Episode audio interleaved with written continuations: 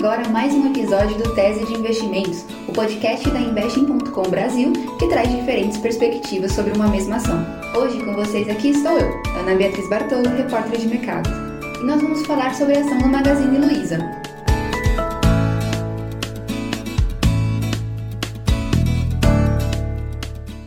Magalu é uma das principais varejistas do Brasil e nos últimos anos ela vem investindo cada vez mais na ampliação do seu ecossistema digital, trazendo mais produtos para os clientes e mais soluções para os vendedores. Hoje, mais de 100 mil lojistas usam o marketplace da Magalu e no ano passado, em 2020, a empresa surfou no crescimento do e-commerce e teve um lucro líquido de 391 milhões de reais. Mas nos últimos tempos a ação perdeu força por causa da inflação e da competição no setor. Em um ano, a Magalu acumula uma variação negativa de mais de 50% no seu preço. Para entender um pouco mais sobre o cenário da Magazine Luiza, eu conversei com Gianluca Montuori, sócio e especialista da renda variável da Aquavero, e também com Henrico Cosolino, analista da Levante Investimentos. Bora lá! Como a Magalu tem uma rede ampla de lojas, ela possui um sistema de logística muito forte. Nos últimos anos, ela vem investindo para integrar essa estrutura física ao e-commerce e aos serviços financeiros, o que beneficia todo mundo. Os compradores têm mais opções de produtos, têm a possibilidade de retirar as compras nas lojas físicas ou então recebem uma garantia de entrega rápida nas suas casas. Já os vendedores usam toda a estrutura de logística da Magazine Luiza para ter um frete mais vantajoso, além de contarem com um sistema de pagamento eficiente e seguro. Toda essa estrutura que foi criada pela Magalu tem um impacto direto nos seus múltiplos, segundo Gianluca da Aquavero, que compara esses números com a concorrência. A gente vê que para 2021 tem uma expectativa do EP sobre o GMV da Magalu, está negociando a 1,7 vezes o, o, esse indicador. Quando a gente olha, por exemplo, para a Mer, está negociando 0,5 vezes. Para Mercado Livre, negocia até acima da Magalu, negocia 2,5 vezes. Via Varejo, negocia 0,4 vezes. Então, isso mostra o prêmio que o mercado se paga em cima da Magalu em, relação aos, outros players, né, como a Mercedes e Via Varejo, muito é, entendendo que todo esse ecossistema que a Magalu vem trazendo nos últimos anos traz o prêmio pago em cima dela, natural.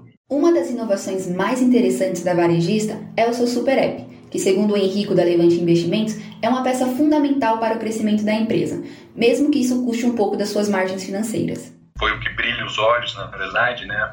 O Magazine Luiza é, é, tem esses múltiplos extremamente elevados, se a gente considerar também os pares, né? Outros outras empresas do setor, muito porque o mercado quer pagar na frente essa questão do super app que vem com o serviço financeiro.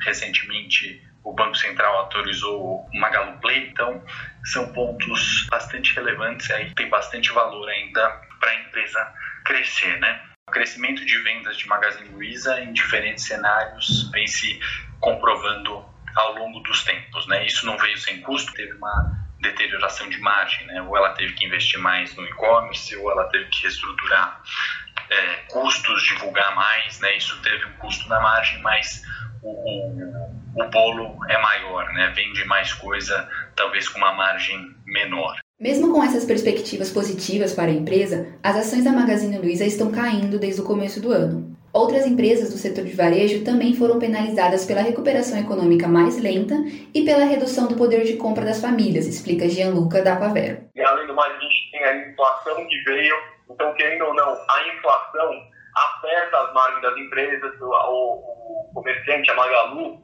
não vai conseguir repassar o preço do consumidor é, tudo que vem, que tenha pela inflação, pelo dólar. O último IPCA 15, que é a prévia da inflação no país, apresentou uma alta de 1,20% em outubro. Se nós formos considerar os últimos 12 meses, isso significa uma inflação de 10,34%. Essa alta nos preços já tem um impacto nos juros. Na última reunião do Copom, a taxa Selic subiu para 7,75% ao ano. Gianluca da Aquavero diz que esse cenário econômico deve impactar as margens da Magazine Luiza ainda mais assim como a entrada dos e-commerces internacionais no mercado brasileiro, como a Amazon e a Shopee, que possuem custos baixos e uma estratégia agressiva. Mesmo que a gente não consiga traçar, no curto prazo, esse player, esse player aí de baixo custo traz, querendo ou não, um aperto das margens das empresas. Então, a gente vai juntar a inflação com esses players internacionais entrando, é, você não consegue muito mais é, esticar sua margem. Tem que cada vez mais apertar sua margem para conseguir manter esse cliente, né?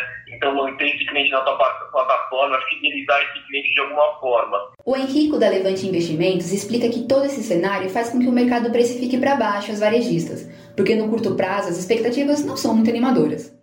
Mas quando falamos da Magalu, essas adversidades não apagam todo o trabalho e investimento que foi feito pela empresa nos últimos anos. Varejo ele é penalizado até pelo humor de mercado, na verdade. Né? Não, não significa necessariamente que a Magalu deixou de.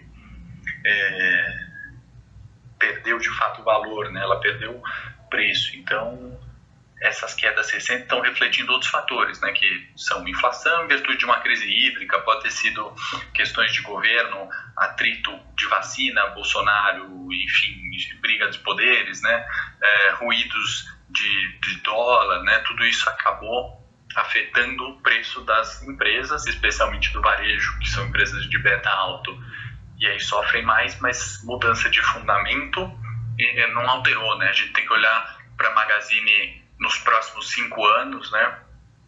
É, parece pouco provável ela valer menos do que 13 reais ou fechar as portas ou não colher os frutos de todos esses investimentos que vem fazendo.